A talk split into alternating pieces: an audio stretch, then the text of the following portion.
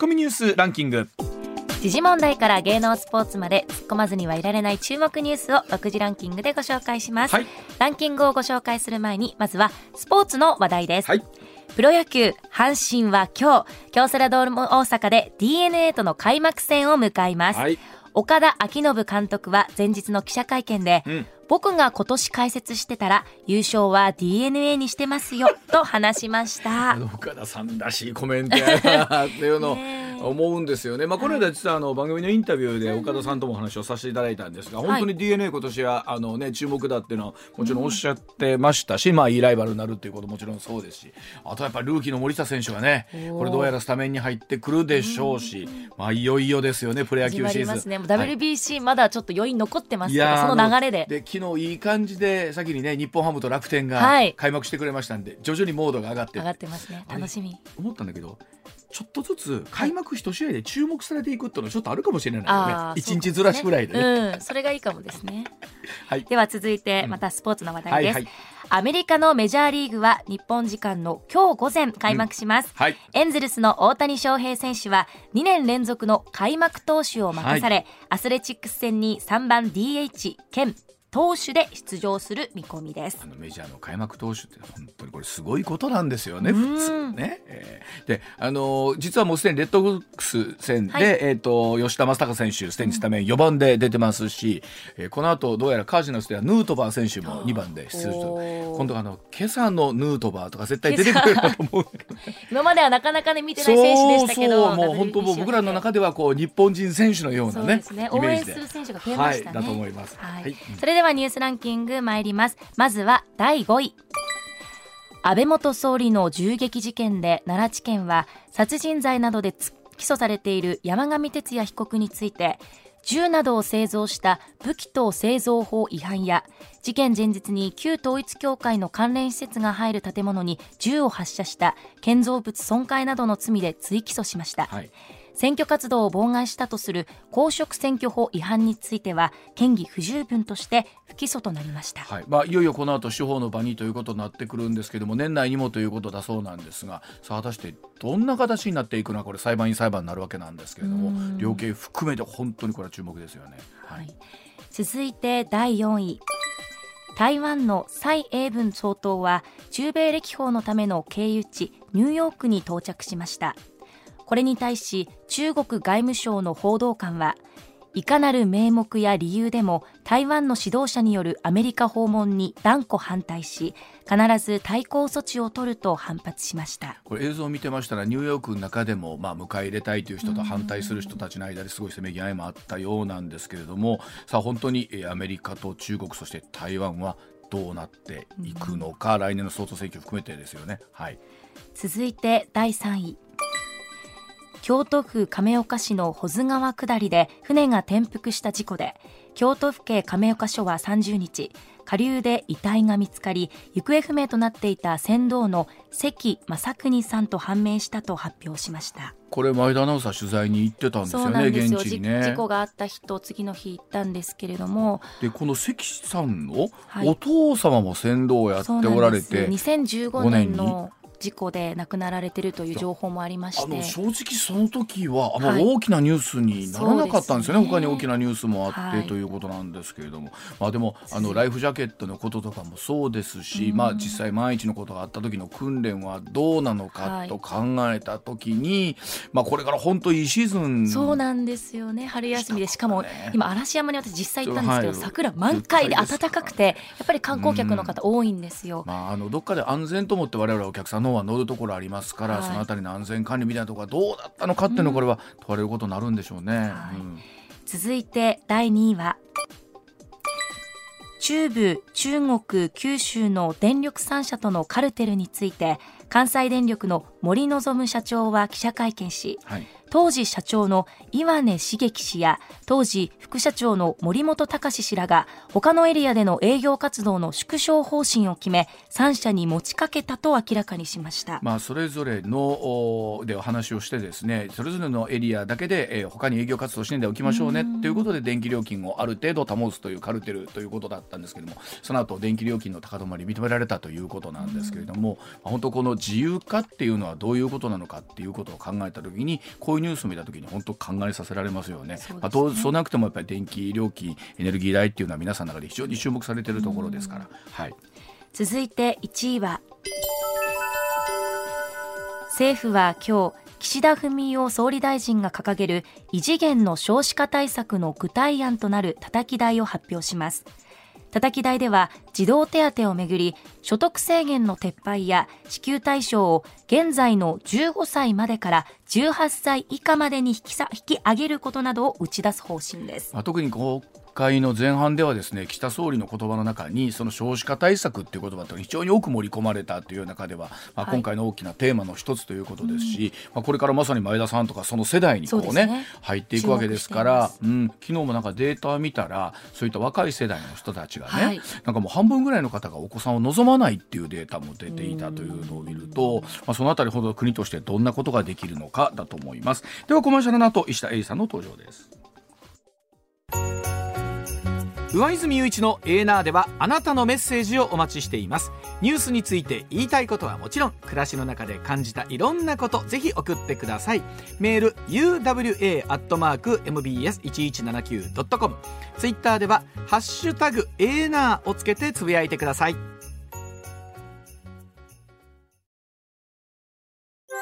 上泉雄一のエーナー MBS ラジオがお送りしています。さあ時刻6時28分になります。ここからは石田英二さんでございます。石田さんおはようございます、はいおはようございます。はよろしくお願いよろしくお願いいたすします。ではまずは今日はこちらからでございます。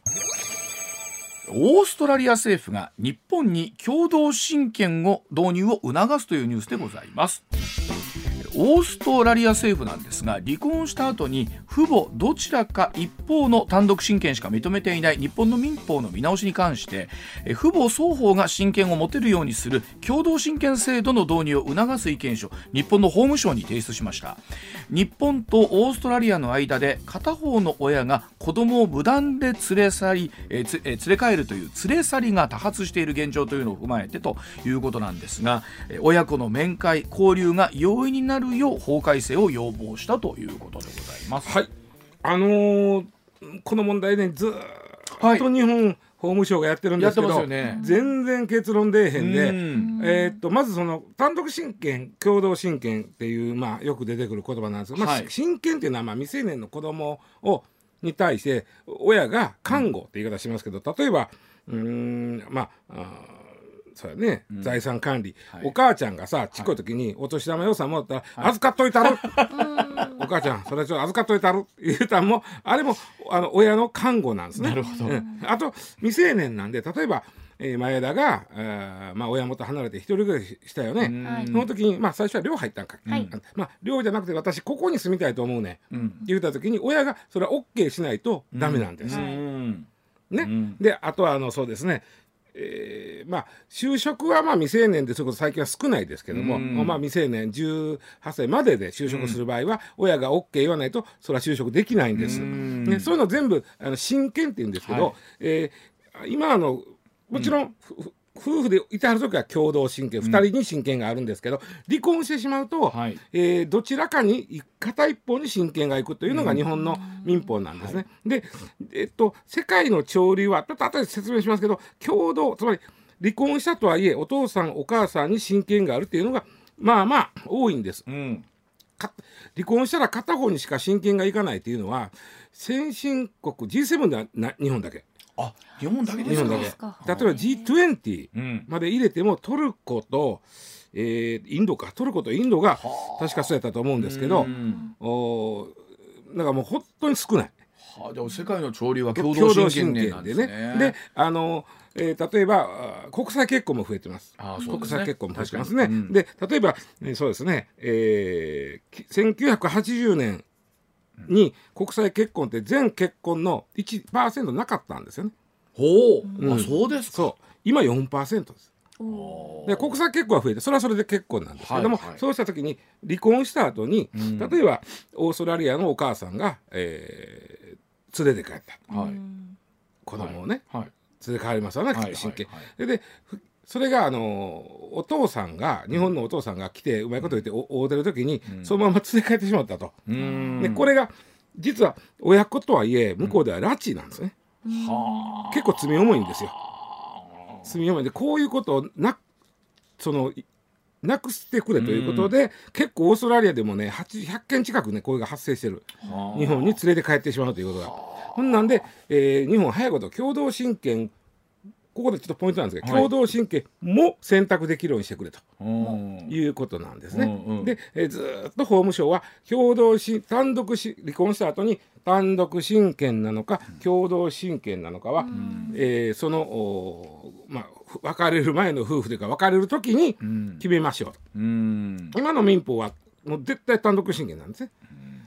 あのまあこれねいつも議論になるときによくあるのがその例えば DV とかねそういう時ってのは非常に大きいわけですよね。うんあの、えーなんで共同親権は嫌やって言ってる人は一番大きいのは DV ですね。DV ですよねで例えば、えーそうですね共同親権になると、ん面会交流つまりどっちかがまあ子供の生活を共にしてますよね。うんでもう片一方の親も必ず面会交流合わし月1回合わせてとか、はい。月2回合わせてとかはいいう取り決めして必ず合わさなあかん。うん共同親権になると必ず合わさなあかん、うんその時に DV が原因で例えば離婚したのに、んその旦那さんが来て、子供と会うというのは嫌だという人が多いわけです。そうそうですよね。うんそううん心情としてそうやと思うわ。うん、でまあそのうん例えば子供に対する虐待やった場合なんか特にそういですねや。そうですよね。うんうんであとね、あのーこれはまあいもうちょっとそこまでいかなくても別れた夫婦がん。共同親権の場合さっき言った例えば子供がこの、えー進路に行きたいとうん。言った時に、お両方 OK 言わなあかんわけ。ああそうかそうか。未成年の場合ね、うん。その時に変な話離婚するくらい話が合えへんだ、うん。ご夫婦。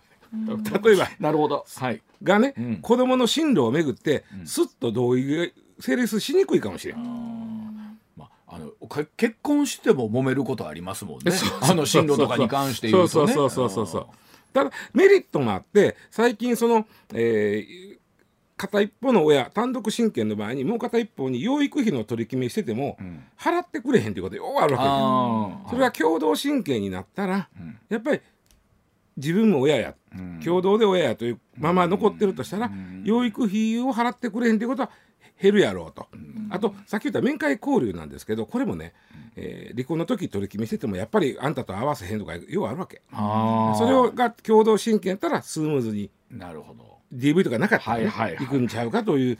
でメリットとデメリットが両方あってね。他の G7 のところは、うんうん。あの共同親権採用されてるわけじゃない同ですか。性も認められる。うんどっちも。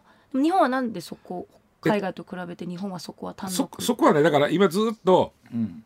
日本の民法が単独親権しか認めてない、んだから民法を改正せなあかんわけですね、んでその話をずっと特に一昨日しぐらいから法務省がはい。めちゃ、まあ、部会作って話、専門家呼んで話し合いしてものすごい話をするんだけども、ん。結局ね、ん。さっき言ったメリットとデメリット、うん。特に DV とかの話をするとなるほど。もう合わんのよ話が。そうでしょうね。そこはどうしてもハードル高いですもんね。そうなのねうんこれで部会の中でも議論が分かれる。で実はね自民党の中で声大きいのは共同親権を入れろという人なのよ。この人たちがかなり強引な割り込み方政治うほう。にはいの力でうん。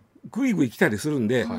部会の人がへそ曲げてもったりして、進まない。いやあのいやもちろんそれぞれのメリットデメリットをね冷静に話をすると本当はあるとは思うんですけど、うんうん。これたそれこそまあ DV の親がいて、その人がですよ、うん。えー、と共同親権も認められるようになった場合、うんうん。認めてくれって言ったら、ん。それを認めざるを得ないことになるんですか？その、えー法律が改正された場合なんて。ここがなかなか面白いいい質問そうなんですよね。はあでで共同親権も認めてる国がほとんどやと言った場合に、はいはい。うん。そのどうしてる？実際運用上どうしてるんやと言った時に、共同親権を認めてる国では、原則共同親権原則が。原則共同親権、はい。なんだけども、うん。例えば、まあ、例えばご主人の暴力がひどいと。ん。いう場合は、それは原則は共同親権の国ですらね、裁判所があかんっていうわけです裁判所がはこなるほど。こで噛んでくる。はい、えーで実はね原則共同親権の国で夫婦の問題とか子供の問題に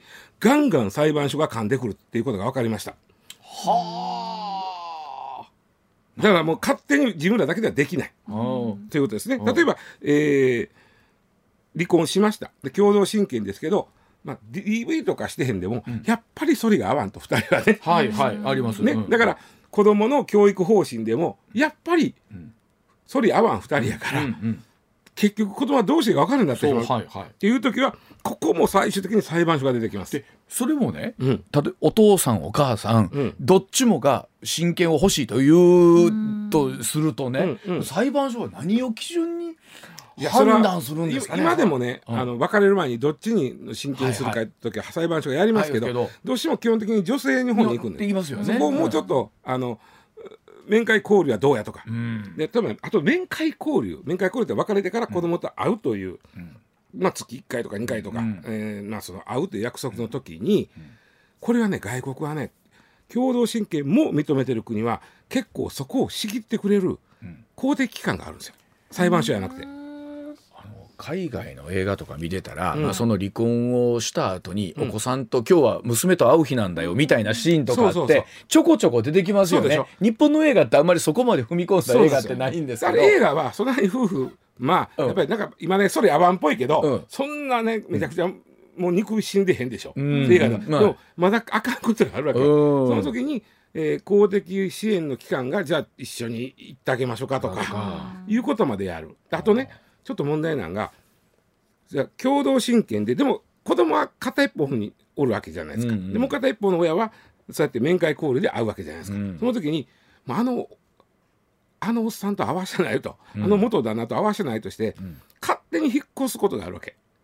はあはあはあはあ。なるほど。これは困るよねその面会交流する側としてはどうやっていいか分からんなるやんか。うん。だから引っ越しは絶対裁判所の許可がいるとかねということはこ細かい整備をしていかないといけないところが細かくたくさん出てくるでわけです裁判所とか公的機関も含めてかなり、えーそこに関してはコストを割いてる、ですね。社会的な。はい。ですよね、うん、っていうことなんですよ。となると日本で仮にそうなった場合には、うん。そういった公的機関をまた整備し直すうんそうそうとかそうそう。そうということになるわけですよね。そうそう。で今法務省は、えー一応もううーんとなったらもう専門家うん。部会でずっとやってて結局今のまま単独親権だけという A パターン、うん。で単独親権と共同親権選べるという外国のパターン、うん。A 案 B 案にして、うん。で実は、パブリックコメントって分かりますか、はいはい。皆さんの意意見を広く聞きます、これなぜか知らんけどこの親権の問題に関しては、単独親権のままがいいっていう人といやいや共同親権もチョイスできるようにしなさいという人たちの対立ってすっごくって、ん。パブコメパブリックコメントがあるとなった途端に、うん。双方の、ん。えーしなんていうか意見を言うてる団体が、はい。パブコメはこう書いてくださいみたいなのをネットにガンガンガンガンやってで結局また収集つけへんなって決まらないんですとこれそれこそあのオーストラリア政府とかこういう形で日本のね、司法にこう、まあ、メッセージを出してくるっていうのは、うん。これは、えー、とどあの国としてはどう受け止めたらいいんですかねこの、うん、まあこれねあのオーストラリアがもう実はパブリックコメントは2月の末にも締め切ってるんですよ。はい。だけど、まあ、今言ってきてるっていうのはちょっと遅いんだけども、うん。まあ、パブコメの流れに合わせてというのはね、パブコメ取ったパブリックコメントを募集したけど、双方のあのし支持する団体がガンガンやってきたもんやから、はいはい。結局あの決まらへんまま、う。んえーしばらくまたあの流れちゃってほんまやったらこの国会にん。共同親権もうん。選べるっていうはい。法案が出るとこはい。やったんですよ。うん、その話ありましたよね。これはもうややこしいと、うん。えーまあ、結論先延ばしや。なってることに対して、はい、オーストラリア政府がなるほど。早うせえと。うんいうことやとは思うんですよ。こっちはに迷惑しとんねんと。これはでも今決まらんということはこれ3年5年議論してもね、やっぱりその話はきっと平行線でしょ。実はねあの特に、えー自民党の議員さんがこう共同親権を入れろって言ってる人たちが、結構その法法務省の作業部会に、がまあはっきり口出したんです。はい。でそれやりだすと、うん。これはあかん、まあなりますね、うん。もう政治がうん。そこまでやりだすと。だからちょっと皆さん。いやこれは本当まああの僕もおかげさまでここまでね、うん。あのそうすることなく、ん。おかげさまで2人ともお成人したんであれなんですけどうん。これ自分やったらどうやろうなっていうのは考えますよね。でででそのうん。共同親権なんかとんでもないって言ってる人は、それはえらい目に遭ってるんですよね。ね。離婚の時ですよね。に。うん。でそれの人の意見が強すぎて、うん。あいやそのでなんていうかその人たちの経験がうん。強濃すぎて、はいはい。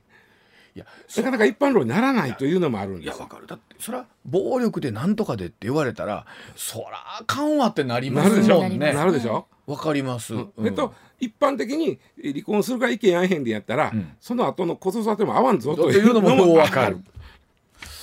いやこれはでもあのまあ言うたら僕らは卒業しましたけど自分のこの代とか、うん。孫の代とか含めて、うん。まあそれこそ前田もね、まあ、まあ、先に離婚する前提では結婚はしないし子育てはしないけれども。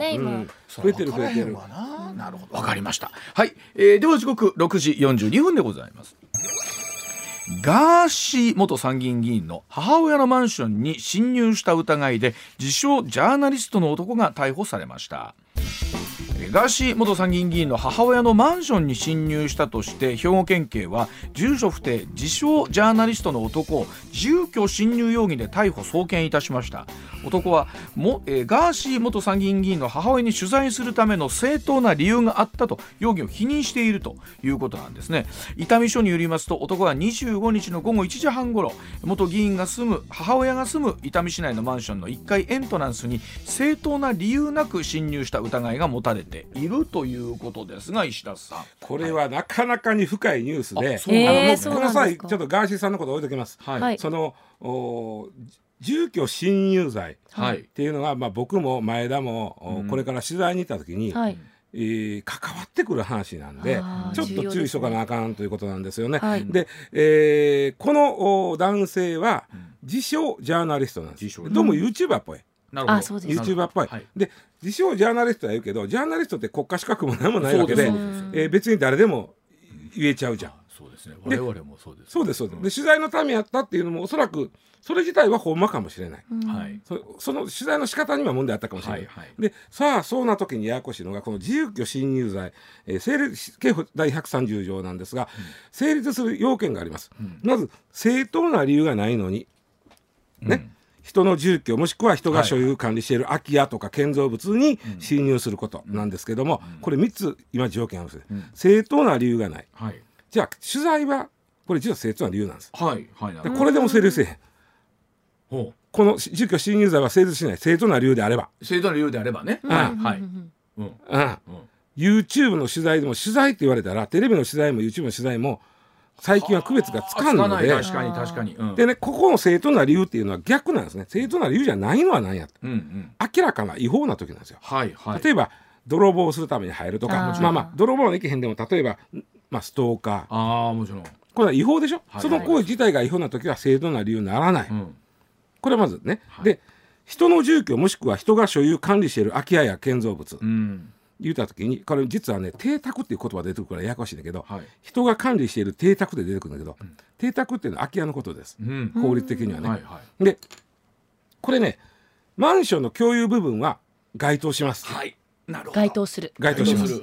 よくね、えーエントランスで、えーまあ、かなんかせな入らあの部屋番号を押して向こうに開けてもらわな入られへんとか、あとねあのご用の方はあ管理人まで連絡ください、はい。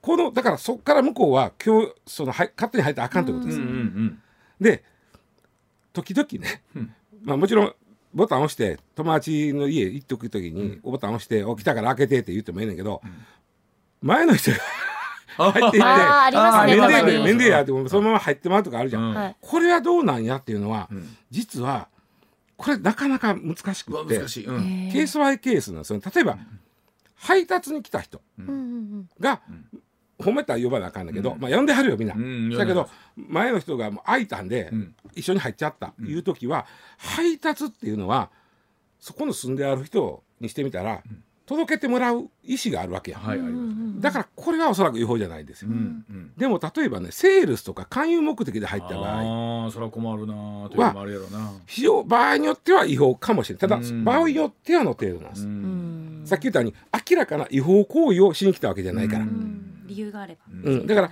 ここは非常に難しいけどもオートロックで勝手に入ることも場合によってはそんなに、えー住居侵入に問われないこともある。ある。ううんん、で、えー最後に侵入というのはあの相手侵入罪ですからね。侵入というのは相手の意思に反することなんです。うんうん。だからさっき言ったようなはい。荷物を届けに来た人はその時点で相手は届けてよっていう意思があるから、そうですねいやい。ますよね信にそもそもなってへんという考え方方もあってね、で、えーまあとにかくこれね案外重くって3年以下の懲役10万円以下の罰金なんですよ。でこれって器物損壊とか業務妨害と同じ、それこそ寿司出るとかやってたけど、うんあの罪と同じ重さなんですよ。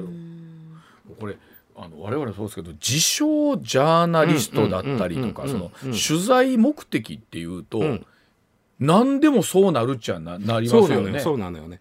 でだからうーんその取材がねうん。そのうん例えば筋通した取材、うん。例えば電話で最初にちょっとお伺いしたいとか言うてたりとかわかる。その、うん。ピンポンして、そのなんとか前上層の石田です、前田です。でいやもうお引き取りください。だちなみにお引き取りくださいって言って帰れへんだら不退休罪になるんで、これはすぐ帰らなあかんだけど、あー。あのなるほど。えーその場合はその手順があるじゃないですか。うん。ありますね。た。だ中には YouTuber と呼ばれる人とは中にはなんかこう覗き的に取ろうとする人がいるじゃないですか。ねこれは違法行為なんでその行為自体が。うん。これは例えばジャーナリストであろうが関係ないわけよ。なるほど。違法行為をするしてんねんからうん。侵入罪にうん。該当するんだけど問題はん。えー筋を通して取材をしに来た人。逃走通して。はいはい。例えばエントランスには入ったけどん。その後家まで行ってえー呼び鈴をしてえーこういう取材で来ましたと言った時にあーいやいや無理ですと。いや分かりました。出ましょう。という段取りを踏みに来た人。はい。であればこれは正当な取材になるんですね誰でも。はい。なるほど。うん、だから発表の場があるからみんな、うんうんうんうん。誰でも取材はになるんですわ。う。ん。うん。でも僕らだからあのマンションとかに取材行く時はエントランスには入らない、うん、特にあの誰か相手からついていくみたいなこと絶対しない。まあこれはもう絶対あかんだけどね。エントランスにやっぱ入らないというのは一つのうん。そこはやっぱり侵入罪になっちゃうんで。そうやな。それまあ自称ジャーナリストと言って、別にまあ YouTuber というチャンネルがあればえ興味本位でですよ。うん。ですよ。すごい悪い言い方をしたら、やろうと言ってもいや私 YouTube チャンネル持ってますねそう言うたらできるということですよね。その場合ジャーナリスト自称でもね、ん。同じ取材目的として捉えるべきなんですよね。ちゃんとし,、はい。ようとしてたんであはれば、いはい。あのこっそりなんかこう盗撮っぽくやろうとしてるのは別やけど。あのね実はちょっと前に、北海道新聞の20代のはい。女の子が旭川医大ね、公立の旭川医大あれ国立か。まあまあ、あのに行って、えー侵入罪で捕まったっていうのがあったんですよ。あれはねあの、えー20代の女性ちょうどね前田くらいの本当に1年目2年目ぐらいの子なんですが旭川医大で学長選考をしてたんですん。ねでちょっとかなり揉めとった。かなり揉めとっはい。た学長せ、選考が。なのでその取材に行きたかったんだけど、まあ、解任が正しいかどうかとかね、まあ、かなり揉めとった、そこに関して、えー、旭川医大としては今コロナの時期なんで、ん。入らんといてくれって言ったんですよ。今やったらその理由はどうか分からないけど、はいはいはい。当時コロナで入らんといてくれと言ったでもその子は、まあうん、先輩のデスクに言われて取材に来た、で廊下で漏れる声をスマホで録音しとった、はい。これは盗聴になるんですね。